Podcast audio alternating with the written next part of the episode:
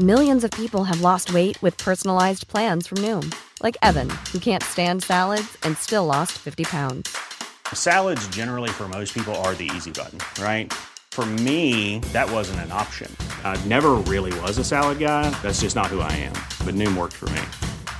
Get your personalized plan today at Noom.com. Real Noom user compensated to provide their story. In four weeks, the typical Noom user can expect to lose one to two pounds per week. Individual results may vary. When you're ready to pop the question, the last thing you want to do is second guess the ring. At Bluenile.com, you can design a one of a kind ring with the ease and convenience of shopping online. Choose your diamond and setting. When you find the one, you'll get it delivered right to your door. Go to Bluenile.com and use promo code LISTEN to get $50 off your purchase of $500 or more. That's code LISTEN at Bluenile.com for $50 off your purchase. Bluenile.com code LISTEN. There's never been a faster or easier way to start your weight loss journey than with PlushCare. PlushCare accepts most insurance plans and gives you online access to board-certified physicians who can prescribe FDA-approved weight loss medications like Wigovi and Zepbound for those who qualify. Take charge of your health and speak with a board-certified physician about a weight loss plan that's right for you. Get started today at plushcare.com slash weight loss. That's plushcare.com slash weight loss.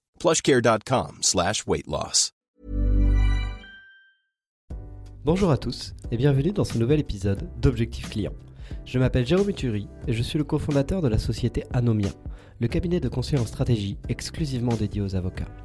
Lors de nos activités de conseil et de formation, nous nous sommes rendus compte que les avocats gagneraient à mieux connaître leurs clients. C'est pour cela que nous avons créé Objectif Client, le podcast où nous interrogeons les clients des avocats. Dans ce nouvel épisode, j'ai le plaisir de recevoir Thomas Caviglioli, directeur juridique corporate de BPI France, la banque publique d'investissement. Après avoir été juriste au Crédit Agricole, notamment pendant la crise des subprimes, il a également porté la robe chez Decker à Toulouse. Aujourd'hui, il nous parle des enjeux juridiques de la BPI, de la manière dont il choisit ses avocats et des ponts qui restent à construire entre avocats et direction juridique. Mais je ne vous en dis pas plus et laisse place à ma conversation avec Thomas. Bonne écoute Thomas Caviglioli, bonjour et bienvenue dans ce podcast Objectif Client. Merci beaucoup d'avoir accepté d'y intervenir. Euh, Thomas Caviglioli, vous êtes euh, directeur juridique corporate à la BPI. C'est bien ça je me Tout à fait, tout à fait. Super. Euh, est-ce que, moi je commence souvent par ça, euh, c'est un peu l'usage, est-ce que vous pouvez nous parler un petit peu de votre parcours? Euh, Je crois savoir que vous avez été dans divers services juridiques de, de diverses banques, que vous avez porté mhm. la robe aussi quelques années chez Decker, je crois. est-ce que vous pouvez nous parler un petit peu de ça? Comment on arrive directeur juridique de la BPI bah, Tout d'abord, bonjour Jérôme et merci de l'invitation et de l'opportunité d'échanger aujourd'hui.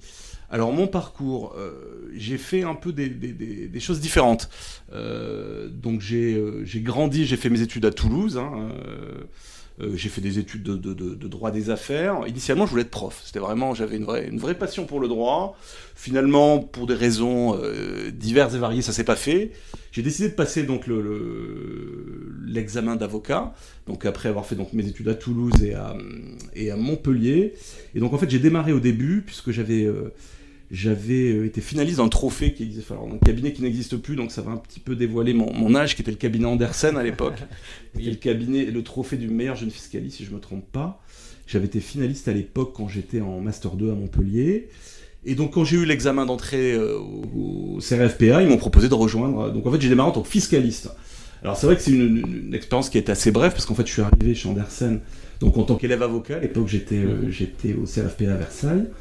Euh, en début 2002, et c'est le moment où il y a eu l'affaire Enron. Donc, euh, donc il y a beaucoup, beaucoup euh, affecté justement ce cabinet-là, puisque c'était les auditeurs, les auditeurs du cabinet Enron. Donc voilà, moi j'étais en période d'essai, donc j'étais jeune aspirant avocat, et donc du coup voilà, mon expérience a été un peu plus, un peu plus courte, et en fait du coup je suis parti rapidement en banque, je vais faire un, un deuxième stage à l'école d'avocat, soit en entreprise, je crois, ou dans la, il me semble, enfin, dans la magistrature, je ne me rappelle plus exactement, ça commence à dater un petit peu. Donc en fait, je suis parti chez BNP Paribas. D'accord. Euh, dans la partie marché de capitaux, je n'y connaissais absolument rien. En fait, j'avais un ami qui, qui travaillait là-bas. Et, euh, et, donc voilà, et donc je suis rentré un peu dans ce secteur euh, de la, des, marchés de capitaux, dans le secteur bancaire. Et finalement, j'ai eu le CAPA donc, à la fin de, de cette année-là. Et puis finalement, je suis resté dans la banque. j'ai eu une opportunité au côté cabinet, c'était pas une période très phare, 2003, donc on me proposait des stages, etc. Donc bon, voilà, le- Ouais. à ce moment-là, ça s'est pas fait. Donc je suis parti en, euh, en entreprise. Donc j'ai rejoint à l'époque Crédit Agricole Indo-Suez, qui était un peu la, la banque de, de marché de- du groupe Crédit Agricole. Et donc là, j'ai fait la première partie de ma carrière. Donc du coup, j'ai passé deux ans à Paris. Après, j'ai eu l'opportunité de partir à Londres, cinq ans. Et donc là, j'ai vraiment travaillé dans les, dans les marchés financiers. Euh, J'ai vraiment découvert euh, ce que c'est le rôle d'un juriste dans les, dans les marchés. J'ai, quand je suis parti à Londres, j'ai eu l'opportunité d'être en salle de marché pendant trois ans. Donc je suis arrivé dans un environnement un petit peu, euh, un petit peu atypique pour un, pour un juriste. Hein. Puis je suis dans une salle de marché avec 200 personnes, des écrans partout, ça Ouais. sonnait. Et puis j'étais arrivé au moment où il y avait les attentats en plus à Londres, en 2005. Je me rappelle, c'était un début un peu, Ouais, un peu mouvementé. un peu mouvementé. Vous êtes un exactement. fidèle des débuts mouvementés. C'est ça, exactement. c'est une constante dans ma carrière, toujours Ouais. des, rebondissements. Et, euh, et donc voilà, donc ça, j'y suis resté jusqu'en 2010 en fait. Donc, et pour le coup, j'ai travaillé vraiment dans la partie qui a été impactée par la crise financière de 2009. Ça, je faisais vraiment les, fameux CDO.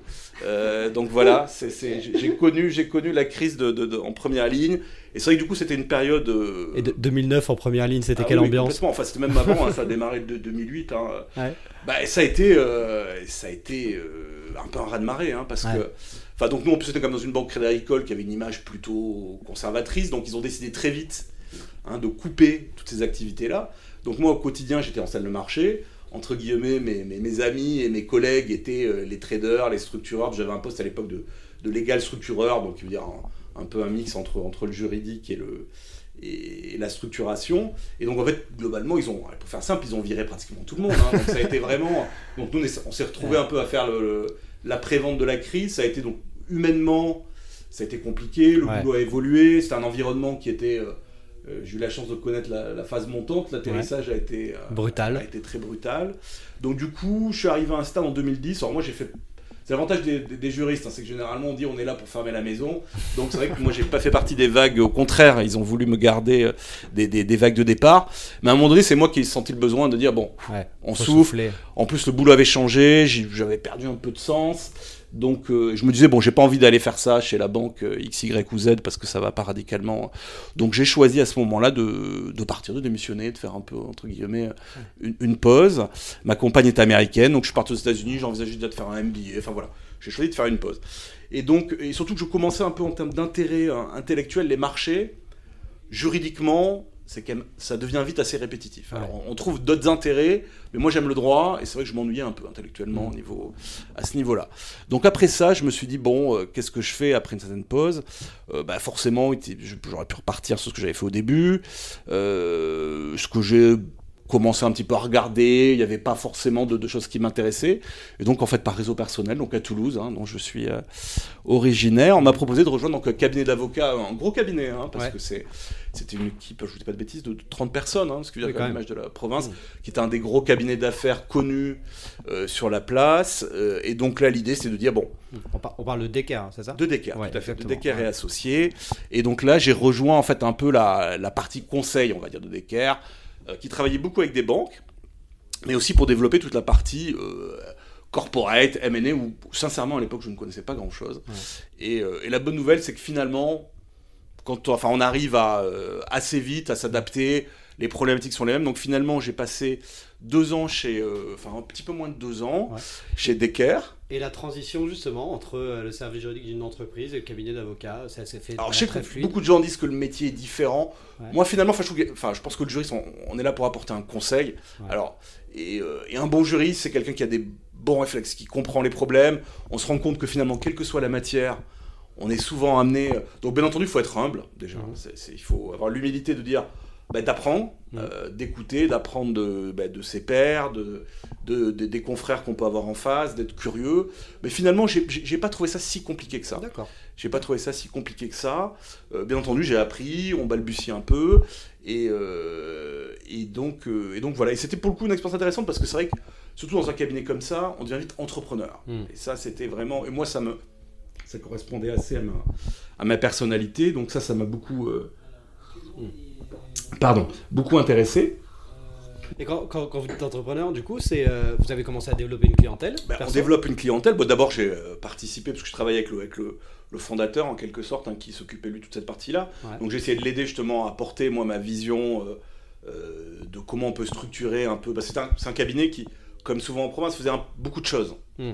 et qui s'était construit un peu par strats. Donc, euh, donc voilà, il y avait un peu une volonté d'essayer de, structurer cette partie-là conseil euh, aux entreprises. Et donc, bah, effectivement, j'ai travaillé à, essayer de développer ça avec des clients. Et, à un moment donné, voilà, on s'est, posé, on s'est dit qu'est-ce qu'on fait? Bon, il y avait des propositions, des discussions d'associations. Bon, pour des raisons diverses à ce moment-là, moi aussi personnelles, j'ai choisi de, de, plutôt repartir à Paris. D'accord. Et donc, en fait, euh, on va dire que le, le premier, le, premier euh, opportunité que j'ai eue, c'est à nouveau dans le groupe Crédit Agricole. D'accord. Donc retour à la euh, maison. Exactement, en quelque sorte. J'étais parti en très bon terme. Hein, Je suis parti, donc j'ai été recommandé, et donc tout s'est passé de façon assez fluide. Donc là, j'ai rejoint un autre métier, qui était le crédit à la conso, qui avait rien à voir. Alors du coup, pour le coup, dans des fonctions, effectivement, pareil, groupe corporate. Donc, hmm. Donc j'étais pas dans l'opérationnel, j'étais dans tout ce qui était le M&A, avec beaucoup, un marché qui bouge beaucoup, c'est un métier intéressant, parce qu'il y a beaucoup de, de joint venture, de, de rapprochement. Alors je suis arrivé dans une phase où c'était un peu la, la, descente, où on essayait plutôt de réduire la voilure, on a vendu des entités dans des pays... Euh, euh, dans des pays nordiques, en Grèce, etc. Et après, j'ai reconnu la croissance. Donc là, on faisait beaucoup de M&A, beaucoup de corporate, de gros partenariats, du, financier, donc tout le refinancement euh, et tout l'international. Donc on a, animé la, la, la, fonction juridique en fait mm. au sein du groupe. C'était un groupe qui était présent en Europe et en Chine, donc il y avait pas mal d'entités. Euh, voilà, ce qui m'amène plus ou moins avec une interlude. Euh, alors, à cette époque-là, j'ai fait un, executive MBA, le SCP. Je, suis, je leur suis très reconnaissant d'avoir permis de faire cette, euh, d'avoir permis de, vivre cette expérience-là qui a été mm. très riche humainement avant tout parce que ça a été, ça a été vraiment une belle expérience et qui est un bon, un bon checker quoi. Ça, ça mélange bien ça permet un peu de, redonner de la perspective. Ça, on s'en rend pas compte tout de suite, mais on apprend pas mal de choses, même si c'est effectivement, ça peut être un peu.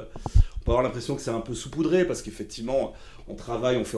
enfin, c'est un peu une école de commerce accélérée, mais finalement, avec des gens, enfin, on a un peu plus de maturité, donc on arrive quand même à, apprendre pas mal de choses. C'est des choses que tu conseillerais, les, les, MBA Moi, je pense que, je, je pense que oui. Alors après, c'est un investissement à la fois en temps personnel, en financier. Bon, généralement, on est accompagné par son entreprise, donc il faut vraiment avoir cette volonté-là, parce que c'est vrai que je ne vais pas mentir, c'est pendant deux ans, ça bouleverse un peu euh, son quotidien, hein, parce que on travaille, on étudie, on a une vie privée, souvent une vie de famille, des enfants, etc.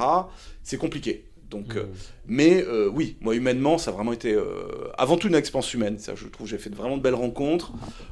j'ai gardé des, des, amis, on rencontre des gens qui viennent d'horizons de, différents.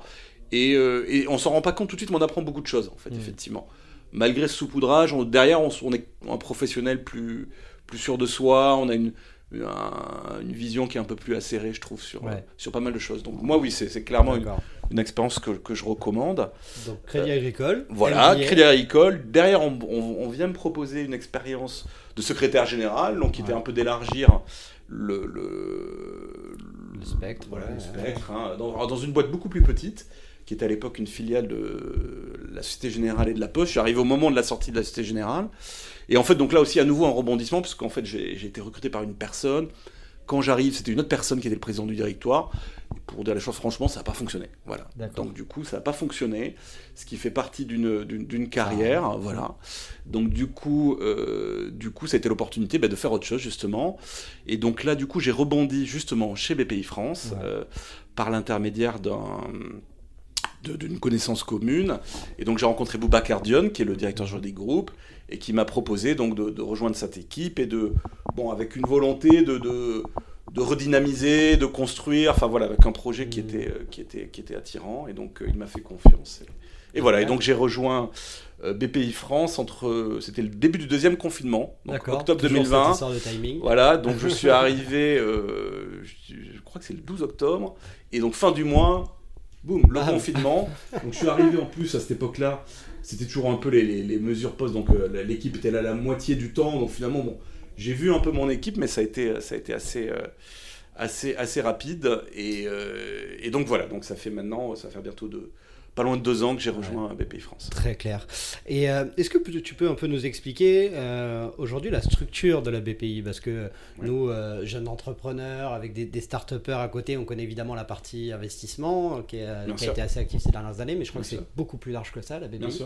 Est-ce que tu peux nous, nous expliquer un peu comment c'est structuré? Alors oui, euh, assez rapidement, et puis euh, j'espère que je dirai pas de bêtises, hein, mais euh, BPI, c'est né de la, de la volonté hein, du, président François Hollande, et ça a été le regroupement de, différentes entités, donc de différents métiers. comme tu le disais, il y a le métier de l'investissement, mhm. hein, donc qui était composé de la, CDC et du, et du FSI, donc là qui est une activité de, fonds propres, alors dans des entreprises de différentes tailles. Mhm. Euh, assez, assez, qui, est effectivement une, des, des, activités les plus emblématiques, hein, puisque on participe à la création des licornes, etc., enfin des, des, des, champions de demain. Pour en revenir euh, au juridique, ils ont une direction juridique dédiée, d'accord, qui s'appelle la direction juridique investissement, sous la responsabilité de, de Sophie Paquin, donc qui ont vraiment, euh, qui sont aux côtés des investisseurs et qui, qui, accompagnent les équipes dans, dans toutes leurs opérations. ensuite, il y a le métier, on va dire, de d'Oseo, qui était euh, l'établissement de crédit, donc qui était l'établissement qui avait la licence bancaire. Alors Oseo, c'était quoi euh, C'était euh, de la garantie, donc une activité de, garantie de prêt des autres établissements de crédit, donc pour aller dans des, pour permettre justement de, de financer des choses qui auraient été peut-être difficilement finançables sans cette garantie-là. C'est une activité de financement de l'innovation aussi, mhm. donc toute l'aide à l'innovation, hein, où on distribue de l'argent du, compte propre et pour le compte de l'État. Et c'est aussi une activité bancaire classique selon le principe du cofinancement. Donc on n'est pas en concurrence des banques commerciales, on vient à côté. Hein, qui est un peu un principe général de, de, de, BPI France. Ensuite, c'est le métier de, de l'export, de l'international, avec la partie qui est en, exercée euh, au nom et pour le compte de l'État, donc euh, l'assurance crédit, aussi une activité de financement à l'international. Et c'est aussi des nouveaux métiers, notamment le métier de l'accompagnement que, que, mon équipe soutient, qui consiste à, euh, à, qui faisait partie aussi des, missions d'intérêt général hein, qui ont été mmh. confiées à BPI France et qui consiste à bah, accompagner les entreprises dans leur croissance. Donc leur donner les clés. Euh, bah, un peu comme vous finalement qui aidez les avocats à grandir, bah, là c'est un peu la même chose. C'est comment, alors par le biais d'accélérateurs, donc en mettant en commun, en faisant des formations, comment on arrive à, à, grand, enfin, à permettre aux TPE, PME et ETI, qui sont le, cœur d'entreprise de BPI France, de, grandir. Voilà un petit peu le, panorama des, activités. Très clair. Donc investissement, bancaire, export international et accompagnement également des entreprises. Toi aujourd'hui tu es euh, directeur juridique euh, corporate. Tout à fait. Euh, du coup, quel est ton, ton, champ d'intervention à toi dans tout ça? Alors, le champ d'intervention. Donc, du coup, comme j'ai commencé un petit peu à le, décrire, on a, donc on a une direction juridique groupe qui est composée de différentes directions juridiques, dont euh, celle dont j'ai la responsabilité. Donc, en fait, certaines directions juridiques sont dédiées à des métiers, assez classiquement. Donc, j'ai mentionné euh, l'investissement. Même chose pour l'export, ils ont une direction juridique dédiée euh, qui accompagne les opérations, qui est divisée sur la partie assurance crédit et la partie financement. Ensuite, tout le reste, euh, ils ont des, ce qu'on appelle des juristes métiers en interne, donc ce sont des juristes qui sont dans les métiers, euh, qui accompagnent au quotidien donc les, euh, les, équipes. Et donc ensuite, il y a entre guillemets la direction juridique groupe à proprement parler. Alors, elle est composée d'une équipe qui s'occupe de la gouvernance, mhm. d'une équipe qui s'occupe avec le sous la responsabilité du directeur juridique groupe hein, des outils, de la coordination, et après de la direction juridique corporate.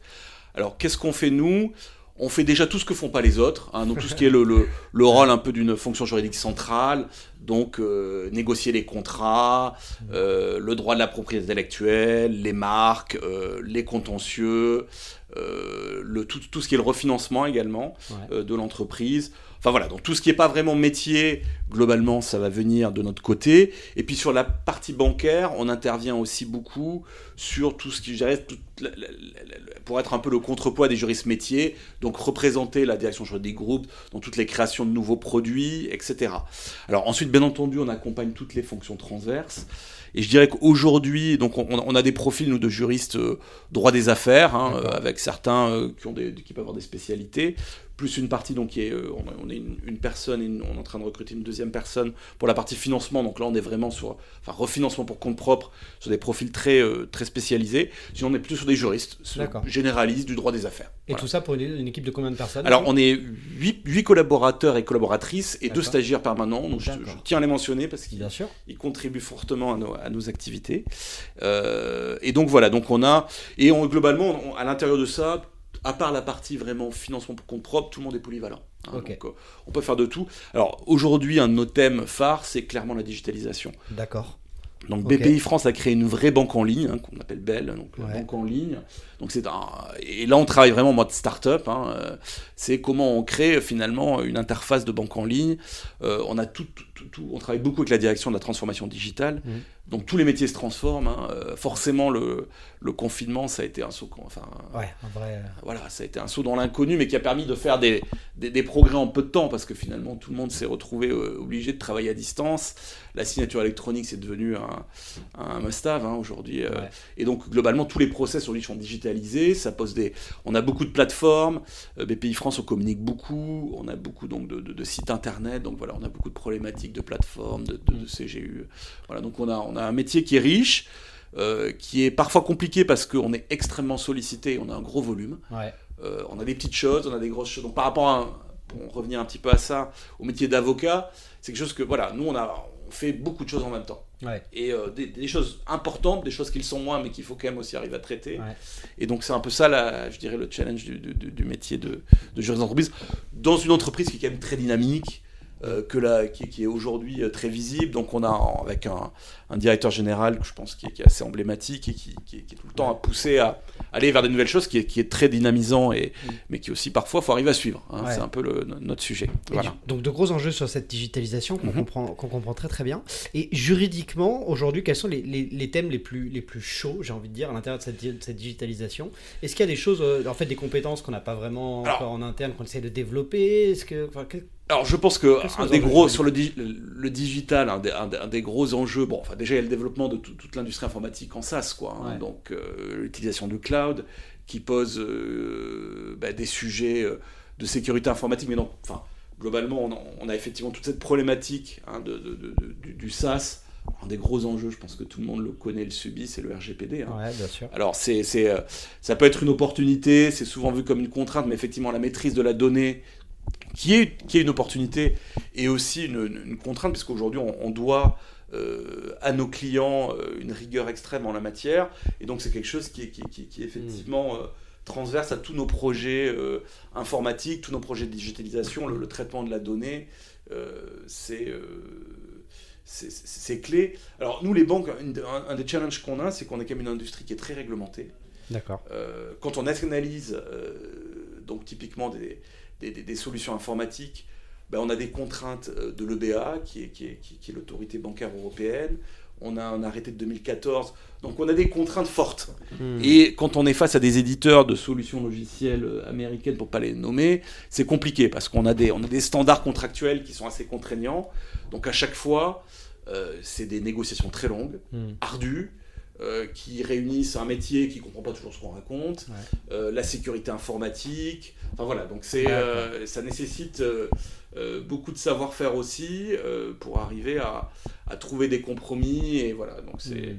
et c'est ça un petit peu les, les, les challenges qu'on a, c'est c'est comment, comment arriver à concilier ces contraintes avec, avec un monde digital qui va aller vite, vite, vite, mais c'est pas toujours aussi simple que ça. Ouais, très clair. Donc une équipe de 10 personnes euh, avec euh, divers sujets, des gros sujets autour bah, de la digitalisation, en particulier le RGPD, les contraintes bancaires, puis des sujets un peu plus courants aussi autour fait. de contrats, de marques. fait, et- les contentieux, voilà, des Ouais. choses Très clair. classiques. Et euh, justement, donc du coup, dans cette, dans cette direction juridique, comment s'articulent les avocats? Est-ce que vous faites souvent recours à des cabinets? Euh, Si oui, pour quelle, pour quelle raison? Est-ce que c'est parce qu'on prend beaucoup de volume euh, Mhm. et qu'en fait on veut, on veut se décharger une partie de ce volume-là? Est-ce que c'est parce qu'on a besoin d'une expertise particulière? Comment on fait appel aux avocats chez vous? Alors, euh, donc je vais vraiment parler pour la direction juridique corporate, hein, Ouais. pas pour BPI dans, dans son ensemble. Clairement, on n'est pas l'équipe qui, qui aujourd'hui fait le plus appel aux avocats. Pour une bonne raison, c'est qu'en fait, effectivement, on a internalisé, hein, donc on, a, on, a, on a des compétences en interne, et donc euh, le but est de, est de les utiliser. Donc on va utiliser les avocats, pourquoi? Bon, bien entendu, classiquement, hein, si on a besoin d'une expertise particulière, notamment en matière de réglementation bancaire, quand on fait des nouveaux produits, euh, notamment euh, quand on a travaillé sur des sujets liés, par exemple, la directive DSP2, donc tout ce qui est euh, l'open banking, etc., où effectivement, là, on a vraiment besoin à un moment donné d'aller d'aller chercher une expertise sur la signature électronique également, pareil, sur une logique d'expertise. donc voilà, il y a cette logique d'expertise. Euh, pareil sur des sujets plus de, droit des nouvelles technologies. Euh, alors ensuite, effectivement, on peut être amené à faire appel à des cabinets d'avocats en débordement, en quelque sorte, quand on est saturé. Alors c'est là où je trouve où c'est compliqué, puisqu'en fait aujourd'hui, euh, on n'a pas d'offre qui correspond vraiment à ça, de dire bon ben moi je vais venir quelque part travailler avec un client et lui permettre d'externaliser, de faire de l'externalisation, sachant que forcément on ne peut pas se permettre de payer 400 euros de l'heure quand on va externaliser une négociation de contrat. Euh, euh, donc, donc c'est vrai que là, alors on le fait parfois sur des contrats vraiment clés, mais c'est compliqué parce qu'on a du mal à trouver. Alors on va travailler peut-être parfois avec des plus petites structures, mais effectivement une offre, enfin une structure d'honoraires qui corresponde à, ce type de besoin, euh, ou éventuellement il y aurait des, recours à des, outils qui permettraient un peu de, de, digitaliser. Enfin voilà. Donc, donc, il y a toute cette, toute cette partie-là. Et après, bon, effectivement, on va avoir encore des avocats si on a des contentieux. Hein, euh, si on a des contentieux sur la partie refinancement, on a des programmes d'émission. Donc là, on a, on a des, des, des, legal opinions qui sont émises. Sont, les programmes sont. La plume est tenue par les avocats. Donc, donc voilà un petit peu le, le, le, le je dirais, le la, diversité de missions qu'on peut confier à des mmh. avocats. Bon, après, sans rentrer dans le. et sans marcher sur les pieds de, de, mes collègues, voilà, sur le, on, a, beaucoup d'avocats qui interviennent sur du transactionnel, hein, sur la mmh. partie investissement. Bien sûr. Euh, bon, je ne suis pas celui qui peut en parler le mieux, puis j'en ai pas la responsabilité, mais euh, sur toutes les transactions de M&A, il y a des avocats qui, tiennent la plume la plupart du temps. Pareil sur, sur, sur des financements, etc.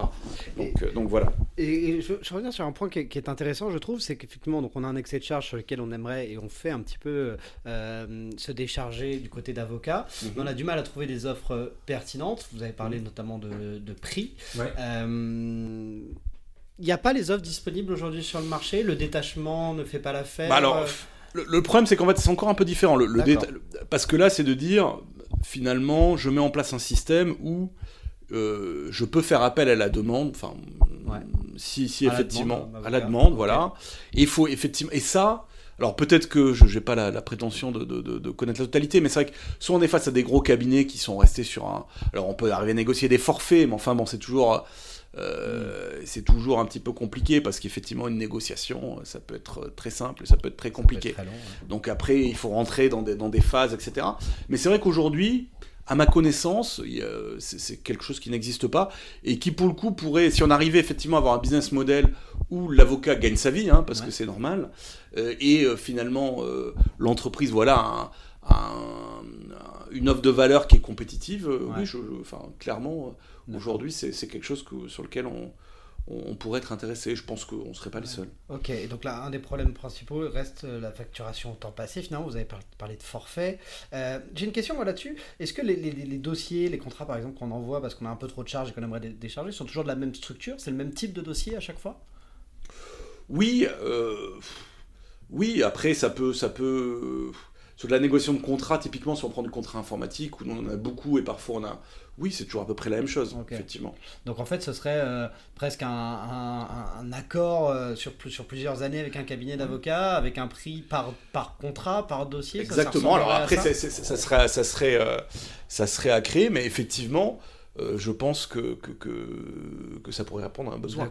Alors c'est vrai que euh, je pense aussi qu'il y, a toute la dimension justement euh, outils, comment on arrive, parce que même nous en interne, hein, on se pose la valeur, la, question de, de, comment mieux faire notre travail, comment bah, déjà arriver à garder des équipes intéressées, parce que quand on fait du gros volume, bah, il faut arriver.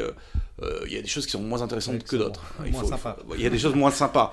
Donc, donc comment on arrive à concentrer les, les, forces vives et les talents sur les choses intéressantes, sur la valeur ajoutée. Et donc c'est vrai que là, il y a toute une, problématique, effectivement, là-dessus, je pense, qui est, commune à beaucoup, c'est comment, comment on arrive effectivement à traiter ce flux avec une offre qui, qui, peut être voilà. Hmm. mais c'est vrai qu'effectivement en interne on voit aussi on voit aussi le problème. C'est qu'il faut qu'on arrive à nous-mêmes à nous digitaliser. Et là c'est vrai que alors il y, a des outils. Aujourd'hui on, on, regarde. Je sais qu'il y a des gens qui sont beaucoup plus en avance que nous. Mais mais c'est vrai que typiquement les avocats là-dessus, j'ai pas trouvé qu'il y ait une offre. Euh, voilà, il y a, je dirais, il y a, l'avocat traditionnel qui soit le, travail transactionnel qui, est bien couvert. Bon, il y, a tout type de, cabinet, du, plus gros au plus. Euh, mais c'est vrai que là-dessus, finalement, je, trouve qu'il n'y a pas, il a pas eu de révolution quoi, sur, mmh. sur l'offre de, services juridiques euh, vraiment euh, là-dessus. D'accord, la capacité à faire une offre à la demande avec les outils adaptés. C'est ça, voilà, avec, euh, avec un, prix qui peut marcher pour tout le monde. et voilà, donc c'est vrai que ça nécessiterait de, de, un peu de, repenser ça, mais je pense que c'est mmh. effectivement Très clair, euh, hyper intéressant. Et donc pas mal d'avocats différents qu'on appelle soit pour leur expertise, notamment sur les, contraintes bancaires, des nouveaux mhm. sujets autour de de, de, de, nouvelles technologies, si vous avez parlé de signature électronique, etc., d'excès de charges, contentieux. Euh, j'imagine que les cabinets d'avocats auxquels vous avez recours sur ces différents sujets ne sont pas forcément tous les mêmes, n'ont pas la même structure. Non, non. Euh, quel est un peu le panel de cabinets d'avocats qu'on utilise dans votre direction juridique alors, euh, à, nouveau, je parle un peu euh, pour mon, pour mon précaré. Je sais que le, chacun a ses, un peu ses, correspondances, ses façons de, fonctionner. Donc, sur la partie, on va dire, un peu corporate, donc centrale, on a effectivement un panel. Alors, à la différence de moi, ce que j'ai pu connaître avant, hein, pour pas les pour pas les dénoncer, dans le groupe Crédit Agricole, on a des panels qui sont euh, construits avec les achats, qui, qui, sont des panels obligatoires, c'est-à-dire qu'on a l'obligation de passer par ces panels-là. Voilà, donc c'est quand même quelque chose qui est très très normé. C'est pas du tout le cas chez, chez, BPI France. Donc on a un panel qui est plus consultatif, hein, qui est euh, euh, les, les, avocats avec qui le groupe a travaillé euh, et qui par définition ont apporté satisfaction. Et après, nous, après, on fait appel à, à des beaucoup plus petites structures en fonction de nos besoins. Alors ça peut être effectivement tel collaborateur ou collaboratrice qui a eu une bonne expérience avec tel cabinet. Donc c'est vrai que nous on a fait appel à des, à des petits cabinets comme à des gros cabinets, à des cabinets anglo-saxons, comme à des cabinets français. Voilà, donc on peut faire, on peut faire appel à une, certaine diversité de. Donc un, 360 sur les, sur les typologies de cabinets, quoi. Tout à fait. Ok, donc on a, on a un panel qui est plutôt consultatif, donc concrètement on fait une liste hein, des avocats avec lesquels on a déjà exactement, travaillé. Exactement. Euh, et ça, ça vous, parce que vous dites, finalement, vous semblez dire en tout cas que c'est assez libre, vous êtes assez libre d'aller chercher un autre cabinet. Bah, euh, alors après, quand la logique, c'est effectivement, voilà, on n'est pas dans euh, la logique, c'est que, alors d'ailleurs là-dessus on progresse puisqu'on a, on a quand même négocié avec quelques cabinets des euh, honoraires entre guillemets négociés, préférentiels, voilà, préférentiels. Donc forcément, c'est toujours pareil, il faut faire du volume pour arriver à obtenir des, donc donc on a quand même cette logique de d'utiliser euh, les, mêmes cabinets. Et puis, on a tout intérêt de toute avec des, avocats qui nous connaissent bien, de créer un relationnel, on va beaucoup plus vite. Mais après, effectivement, oui, si sur un besoin ponctuel, on estime que la typologie de cabinet qu'on a sur ce panel-là n'est pas la bonne, ou que, euh, voilà, on, est complètement libre d'aller chercher, euh, chercher voilà, Très clair. Et quand vous avez besoin d'un cabinet d'avocats, par exemple sur un nouveau sujet, un mm-hmm. nouveau sujet avec une expertise précise, Comment vous choisissez Qu'est-ce que vous regardez chez le, dans le cabinet en particulier pour, pour vous dire tiens, bah, je vais aller l'appeler euh, lui plutôt qu'un autre? Bah, Alors, c'est plein de choses. C'est bon, déjà, je dirais avant tout, l'expérience qu'on a pu avoir avec ces avocats-là. Donc, euh, alors, soit son expérience personnelle, soit l'expérience de ses collègues de, qui ont pu travailler avec tel ou tel avocat, euh, dans son réseau personnel. Donc, donc bien entendu, ça, c'est le, le premier élément. ensuite, parfois, moi, je consulte aussi les, les classements. Hein. Ok. Ouais, c'est quelque chose que. Quel classement vous regardez du coup oh, bah, les, les, les, classiques, hein, le Legal 500, Chambers, enfin voilà, les, les choses assez classiques. Euh... Et après, je trouve que de temps en temps, c'est aussi bon d'aller interroger des gens qu'on ne connaît pas. Euh, pour aller voir, euh, parce que je pense que des fois on peut ronronner ben, certaines personnes avec qui on a l'habitude de travailler. Donc c'est euh, c'est aussi bon de temps en temps de. Donc généralement, on fait des appels d'offres hein, suivant les, les montants, donc d'aller éventuellement se dire bah tiens là on va aller interroger une nouvelle personne pour qu'il vienne se, se, présenter, voir sa proposition. Mais c'est vrai que l'intérêt quand même, c'est d'arriver à fidéliser. Ouais, l'intérêt c'est de fidéliser. tout d'abord parce que je pense qu'effectivement on arrive à, euh, en termes d'honoraires, c'est plus rentable. Et puis surtout, on se connaît bien, on sait comment les équipes fonctionnent. Euh, chaque, chaque entreprise a un peu sa culture, ses petits dadas, ses façons de travailler. Chaque, aussi directeur juridique ou responsable juridique ou collaborateur a sa façon de travailler. Donc voilà, on gagne du temps quoi quand on Mm. travaille avec des. Très clair. Donc de, de votre côté comme du côté du cabinet d'avocat, d'ailleurs, il faut vraiment investir dans la relation long Complètement. terme avec le, Complètement. avec le client. Euh, Là-dessus, quels sont un peu les grands, les grands, j'allais dire critères, en tout cas points d'attention Est-ce qu'il y a des cabinets, par exemple, avec lesquels vous avez une relation forte, qui fournissent des points de satisfaction un peu exceptionnels, où on se dit vraiment, tiens, ce Mhm. cabinet-là, il fait telle ou telle chose et j'a- j'a- j'aime beaucoup ça, donc euh, Mhm. j'aime bosser avec lui. Ou à l'inverse, est-ce que vous avez, vous êtes, vous êtes tenu de ne citer personne hein, Non, non, non, moi je euh, serais. des points ou sur tel ou tel dossier, vous vous dites là, ça s'est vraiment mal passé pour telle raison. Ouais. Euh, Est-ce que vous pouvez Bah, en parler? Alors, je, je dirais, je dirais que quelque part, il y, a- il y a finalement ce qui, ce qui doit être un, donné, qui est, qui est la compétence technique. Ouais. Bon, a priori, sinon, si vraiment on n'a pas la compétence technique, on, s'est planté au début. Euh, Par contre, il, il est vrai que sur certains sujets, il y a vraiment des experts qui, bon, voilà, dans le marché, euh, vraiment on- sont au-dessus. Bon, après, je pense que ce qui, ce qui est très important, c'est la dimension humaine, en fait, finalement, de la relation avec l'avocat. Même pour les juristes, c'est le savoir-être. C'est-à-dire que finalement, euh, moi, j'apprécie des avocats qui, ont, euh, qui vont faire preuve d'une certaine humilité, Mhm. déjà, simplicité, euh, qui vont savoir se mettre au service de leurs clients et pas. euh, faire quelque part la promotion de leur service. Mhm. C'est vrai que parfois j'ai eu l'expérience avec des avocats qui en font trop, sincèrement. Ah ouais, en quoi est-ce qu'ils en font trop? Bah, qui par exemple vont vouloir dans un deal avoir un, voilà quelque part se mettre finalement un peu trop en avant alors que finalement euh, on doit être au service de, de- de son sujet euh, et, et pas compliquer les choses. Donc Mm. des fois effectivement il y a des égaux qui peuvent rentrer en jeu, on se retrouve à passer plus de temps qu'on aurait dû sur des choses. Donc voilà, avoir des gens qui sont pragmatiques Mhm. donc qui, euh, qui vont avoir une approche constructive, donc euh, qui vont tout de suite proposer une solution, qui comprennent bien ce qu'on fait. Et ça, c'est vraiment la clé. C'est-à-dire que effectivement, parfois, euh, notamment dans, dans- dans mes précédentes fonctions, on va chercher un avocat parce qu'on sait qu'il a travaillé avec un concurrent. Mhm. Donc on sait qu'il connaît déjà les problématiques, ou il a, eu- il a été face euh, à la contrepartie qu'on va avoir. Donc on sait que là-dessus, on va gagner du temps. Donc euh, Ça, c'est du coup un gros critère, savoir que le Ouais. le- le- l'avocat la connaissance de l'industrie, a déjà travaillé. ah bah, avec ça, c'est- clé. C'est clé. Bon, sachant que moi je viens quand même d'une industrie où la banque c'est très réglementé, donc on est quand même vraiment sur des gens qui, euh, voilà, on a peu de généralistes quoi. Finalement, c'est c'est c'est quand même une grosse industrie de spécialistes. Hein, le... Donc, mais c'est vrai que ça, ça peut être effectivement euh, aller chercher quelqu'un qui a déjà travaillé avec tel partenaire ou euh, voilà, parce qu'on sait qu'on va gagner du temps. Et après, c'est effectivement comprendre comprendre la culture de l'entreprise, être à l'écoute du client. Bien sûr. Ça, c'est vraiment clé. Hein, c'est c'est être à l'écoute. Euh, et Ouais, euh, voilà, euh, après, bien entendu, il y, a, il y a les honoraires, il y a les. Voilà, Ouais. Très sur les, les mêmes sujets. je- je- petite question pragmatique, mais Ouais. euh, comment vous savez qu'un avocat a déjà travaillé avec un concurrent? C'est des bruits de couloir Vous cherchez sur certaines. Ça c'est généralement parce que quand on est, moi ça m'est arrivé sur des sur des négos de, de, de- voilà, on sait qu'un tel a travaillé.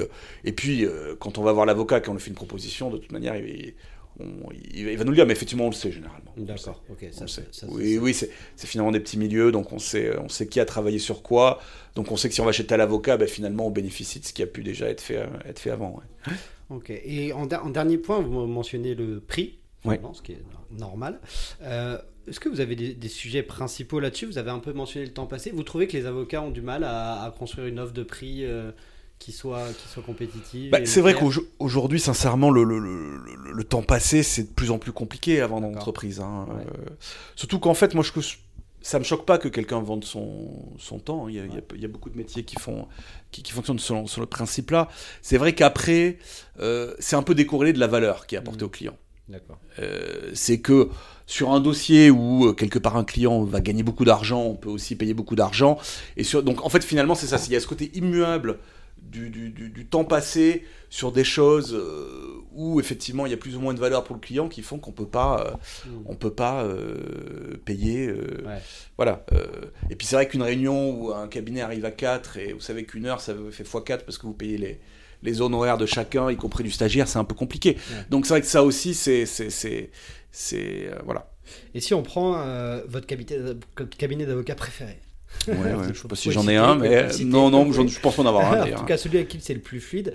Comment, du coup, avec lequel vous avez l'habitude de fonctionner, comment ça fonctionne? Vous êtes autant passé, mais juste il y a une relation de confiance? Est-ce qu'il a fait l'effort de faire des forfaits, peut-être? Que...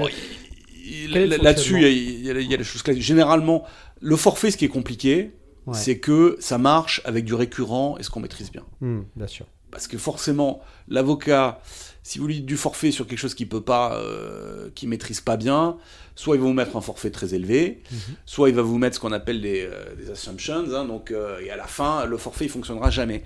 Donc du coup, le forfait, ça pourrait marcher justement sur une offre assez récurrente, typiquement euh, ce qu'on parlait au début, Ouais. où on maîtrise quand même le temps passé, etc. Après, non, on va, on va- va être sur effectivement du temps passé avec un cap. Donc c'est-à-dire que euh, et c'est là-dessus où, euh, où on va négocier un petit peu. euh, bon. Et, et après, je pense qu'effectivement, il faut, pour un avocat, il faut arriver à créer aussi une relation continue. Donc, une fois que finalement on arrive à créer cette confiance, les honoraires, ça se passe bien. il faut aussi qu'on voit que l'avocat maîtrise son temps passé, c'est qu'il est assez. euh, qu'à un moment donné, il, va vous avertir attention là. Parce que moi, j'ai connu typiquement dans les banques, parfois c'est notre faute si on paie cher Ouais. parce qu'on est des clients compliqués, euh, il y a beaucoup de comités, on pose beaucoup de questions. Donc finalement, si l'avocat y a passé autant de temps, c'est Oui, à cause du client. le client. Il faut, faut, faut, faut dire, faut dire les choses. Donc c'est vrai que c'est et c'est là aussi que le, le juriste doit intervenir. Pour un moment donné, il y a, bon, faut pas appeler l'avocat pour tout n'importe quoi, sinon à la fin. Ça va coûter très cher. Donc il faut appeler, dans, dans, dans du transactionnel, il faut recourir aux avocats pour les bonnes choses. Il faut bien gérer ça. Et on veut aussi des avocats qui, pareil, qu'ils aient euh, un petit peu une approche responsable, en, en, euh, parce qu'il faut prévenir, euh, voilà, euh, quand on est à un milieu de budget, dire voilà, attention, vous arrivez là. Enfin, nous on pense que, qu'il y ait de la communication, Ouais. que ça soit fluide. Je pense que les honoraires, ils- même si je sais que certains avocats, des fois c'est compliqué, bah faut en parler. euh, Vous ouvertement, trou- hein, qu'ils avaient du mal, qu'ils ont du mal à en parler, que vous n'êtes pas au courant. ça dépend, mais c'est vrai que c'est pas toujours simple, ouais, c'est pas toujours Ouais, simple. C'est euh, pas toujours simple. Et donc ça, alors que je pense qu'effectivement, bon, dans les grosses entreprises, on a quand même une relation qui est assez, euh, assez décomplexée là-dessus. Mais quand moi j'étais avocat, c'est vrai que dans une structure plus petite, j'étais surpris par des fois, voilà, c'est un peu tabou et euh, il y, a- Ouais. il y a une addition qui arrive à la fin, c'est pas trop. Je pense que c'est c'est- pas la bonne façon de, Ouais. de- de- la prévisibilité, savoir combien on va payer, c'est important. Ouais. Et euh, toutes les grosses entreprises sont pareilles, on a des budgets. hein. Donc quand on lance un projet, euh, on, on va, on va budget- budgétiser toutes les dépenses, dont les dépenses d'avocat si, si, si, si besoin. Et donc effectivement, il faut arriver à être, à être précis là-dessus. Hmm. Et, et je pense aussi pour un avocat, il faut savoir aussi à un moment donné, ah ben, je vais peut-être en perdre un petit peu d'argent là-dessus. Et puis Ouais. sur la sûr. durée, voilà, il faut créer, nos- il faut avoir une vision un peu dans la durée, Euh, parce qu'effectivement, en tant que client, je vais apprécier que un cabinet me dise bon ben là, ça n'a pas fonctionné, euh, ça a été, euh, je vais pas vous facturer, je vais facturer la, la, la- la moitié de ce que j'aurais dû vous facturer. Bah derrière, on s'en rappelle. S'adapter, et faire des gestes. on- voilà. Et, euh, et je pense que ça aussi c'est important, ça crée de la confiance et ça crée de la relation dans la durée. Très clair. Et euh, là, tu vois, le fonctionnement idéal, du coup, j'ai Charlotte de Dreuzy, qui est directrice juridique de Mano Mano, Ouais. euh, qui m'avait dit qu'elle appréciait beaucoup un fonctionnement d'un cabinet d'avocats particulier, qui lui envoyait carrément sa timesheet tous les vendredis, pour qu'elle soit en permanence au courant de, de- de- des dépenses de la semaine. Ce serait, ce serait quelque chose comme ça, aussi loin? Alors, après, je, je- enfin, euh, pour moi, ça serait pas forcément utile à ce niveau-là, mais c'est, ça serait un peu plus macro. Mais, euh, mais effectivement, oui, je pense que la transparence, elle est, euh, elle est, elle est utile. Ok. Elle est utile et, euh, effectivement, il n'y a rien de pire que que l'avocat qui vous appelle euh, 15 jours après le closing, qui vous dit bon, j'ai un problème, on, a, on y a passé beaucoup plus de temps que prévu. Ouais. Et c'est vrai que voilà, enfin, et, on peut l'entendre, hein, c'est, c'est, c'est, euh, et c'est pas toujours la faute de l'avocat, mais effectivement, voilà, il faut anticiper, il faut être transparent, il faut en parler. Ça permet de réajuster dans les entreprises, on a des exercices budgétaires. Euh, donc voilà, si à un moment donné on est, on est, on est parti trop bas, ben, on, on Ouais. peut revoir, mais faut anticiper. Faut pas attendre le dernier moment, ça c'est certain. Ouais, très clair. Euh, autre sujet, j'imagine que vous me dites si je me trompe, hein, mais que pour un directeur juridique, un des enjeux clés, c'est aussi de se tenir informé, Mhm. informé des deals, informé de l'évolution euh, euh, euh, juridique, entre guillemets, des- de l'actualité juridique, pardon, euh, de se former en permanence, etc. Mhm. Comment, personnellement, comment vous faites ça? Où est-ce que vous vous informez? Est-ce que vous êtes sur certains réseaux sociaux, sur des newsletters? Est-ce que vous faites des formations? Que- Comment vous faites? Un peu tout ça. Un, D'accord. un- un peu tout ça. bah, déjà, c'est avant tout quand même d'être curieux. Ouais. C'est-à-dire qu'on est, on est sur une matière euh, qui évolue tout le temps. moi je travaille beaucoup sur les sujets digitaux, donc euh, il faut à la fois comprendre euh, les évolutions juridiques, mais aussi les évolutions techniques. Donc effectivement, bah, c'est, c'est, bah, nous déjà, on a forcément, on a des outils digitaux, hein, on a des abonnements papier, donc c'est abonné lire, des- il faut arriver. Alors, c'est, c'est pas toujours simple, mais je pense qu'effectivement, le, le jour où on fait plus ça, c'est, très dangereux.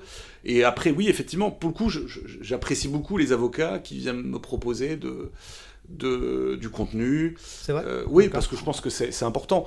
Ils ont effectivement une, une- une force de frappe que. Alors, par exemple, quand j'étais chez Crédit Agricole, on avait une veille juridique qui était très structurée. Mhm. Donc là, c'est vrai qu'en interne, euh, on nous mâchait le travail et c'était très très bien. Bon, BPI France, on n'a on pas la, la force de frappe d'un gros groupe bancaire, euh, donc effectivement, c'est un peu plus artisanal. Donc là, effectivement, j'apprécie les avocats qui vont venir euh, nous proposer des formations, euh, me transmettre leur- leur- leurs articles, par exemple. Ouais. Je trouve que voilà. Perso- Euh, directement, par mail ou par LinkedIn oui, oui, oui, oui, tout à fait. D'accord. par- mail, effectivement, c'est- intéressant. Et puis c'est un bon moyen, voilà, de de- de- de- d'être, je dirais, à la, à la pointe de ce qui peut se faire. Et euh, effectivement, enfin moi, c'est quelque chose que j'apprécie. Et je pense aussi que dans la relation avec un cabinet, c'est c'est comme ça aussi qu'on crée une relation de long terme. Ouais.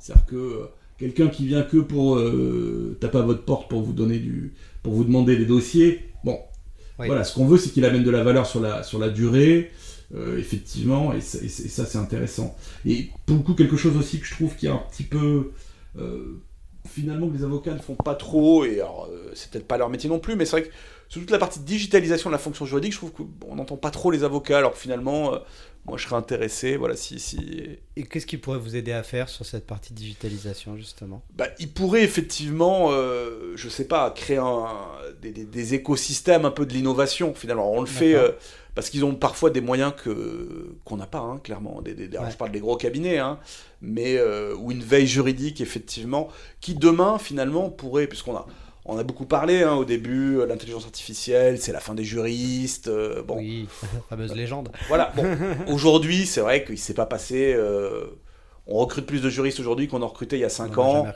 Bon, il y a des nouveaux besoins, c'est pas arrivé. Par contre, je pense que euh, clairement, il y, a- il y a un besoin. Il y a des juristes qui veulent plus, consa- enfin, plus se consacrer à des tâches trop répétitives. Et je pense que vraiment là-dessus, on a peut-être des nouvelles offres à construire euh, avec, euh, avec des outils.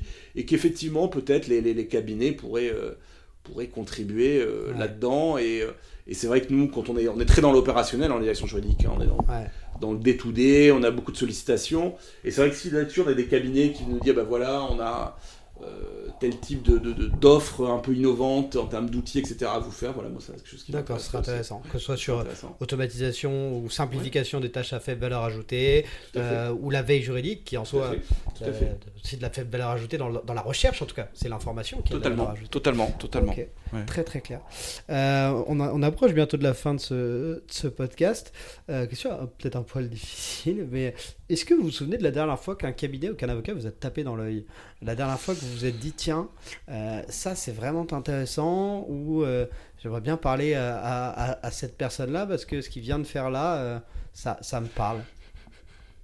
Donc quelqu'un avec qui j'avais jamais travaillé. hein. Ouais, ou peut-être avec qui vous aviez un peu travaillé, ou même, même quelqu'un, si vous si vous si vous trouvez pas sur quelqu'un qui a avec qui Oui, vous avez non, non, jamais mais je- travaillé, je dois en avoir, hein, vous je- avez je- travaillé. je, je réfléchis. Bah, ça peut être typiquement un article lu qui peut. euh, voilà, Ouais. je me dire, tiens, c'est intéressant ce que raconte cette personne. Euh, après, euh, ouais, vi- via LinkedIn, enfin, si on voit un petit peu. euh, euh, je sais pas, euh, Mm. des choses assez innovantes qu'ont pu faire certains ou des transactions un peu emblématiques, ça peut. euh, Ça, ça vous choque pas, vous, qu'un avocat parle de ses clients? Non, Non, aucunement. Non, non, parce que je pense que, enfin, euh, on sait tout ce qui, enfin, non, je pense que, enfin, moi, je pense qu'il faut un peu sortir de cette image de, de- de- de- bon, de la déontologie de l'avocat un peu poussière. Enfin, Mm. voilà, on est. euh, je pense que voilà, euh, déjà ça c'est un peu, un peu ouvert, mais non, ça me choque pas. Alors bien entendu, il y a des choses qui sont confidentielles Bien sûr. et, euh, et on peut pas parler de ses clients si euh, les, les clients n'ont pas autorisé cette communication. Mais non, ça me choque pas parce que je pense que voilà, euh, sans bien entendu euh, trahir le, la confiance et le, et le secret qui peut exister, il y a plein de choses que- qui peuvent être effectivement éventuellement partager. Bah, écoutez, génial. Merci beaucoup pour toutes ces, ces, ces, réponses et ces infos qui sont, à mon avis, très très pertinentes. Est-ce que, euh, on, a, on, a, on, a, coutume de, de, laisser un peu le mot de la fin à, nos invités. Euh, est-ce que vous voulez garder le mot de la fin pour, je sais pas, vos équipes ou vos avocats ou pour la BPI tout à fait. Bah écoutez, je pense que peut-être euh, quelques, quelques valeurs, je pense, qui me, qui me tiennent à cœur et qui, qui, qui donc sont pour moi applicable à que ce soit à mes collaborateurs, à mes pairs, à mes, enfin, aux avocats qui on peut travailler, bah, c'est l'humilité. Je pense que c'est important de rester humble, euh, de rester curieux, de se dire que finalement euh, on n'est jamais arrivé. C'est un voyage qui est continu, donc être toujours vouloir apprendre. Moi j'ai fait des choses différentes, je suis toujours resté. Et je pense que c'est ce qui, c'est ce qui aujourd'hui fait les euh, fait, fait euh, la qualité de, d'un juriste aussi, bah, la simplicité, voilà, la proximité avec, euh, avec les équipes. Et euh, voilà, et je pense qu'effectivement, il faut. un bon juriste, c'est beaucoup de savoir-être aussi. Et ça, il faut. c'est beaucoup de soft skills, en fait. C'est beaucoup de. Et donc, je pense que c'est très important. Et aussi pour les avocats, finalement. Dans, mm. Je pense qu'il faut. Voilà.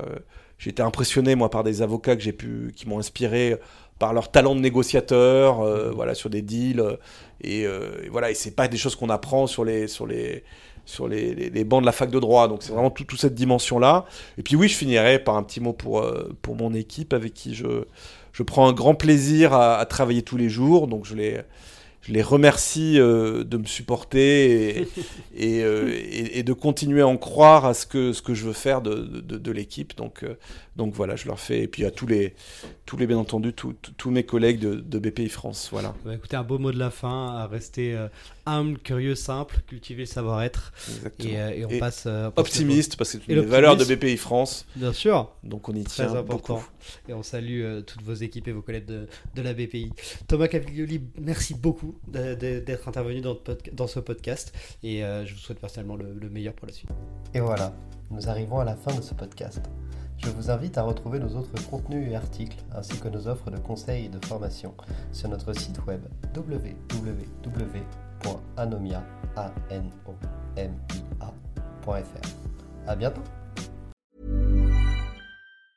Mom deserves the best, and there's no better place to shop for Mother's Day than Whole Foods Market. They're your destination for unbeatable savings, from premium gifts to show-stopping flowers and irresistible desserts. Start by saving 33% with Prime on all body care and candles. Then get a 15-stem bunch of tulips for just $9.99 each with Prime. Round out Mom's menu with festive rosé, irresistible berry chantilly cake, and more special treats. Come celebrate Mother's Day at Whole Foods Market. Mom deserves the best, and there's no better place to shop for Mother's Day than Whole Foods Market. They're your destination for unbeatable savings, from premium gifts to show-stopping flowers and irresistible desserts. Start by saving 33% with Prime on all body care and candles. Then get a 15-stem bunch of tulips for just $9.99 each with Prime. Round out Mom's menu with festive rosé, irresistible berry chantilly cake, and more special treats. Come celebrate Mother's Day at Whole Foods Market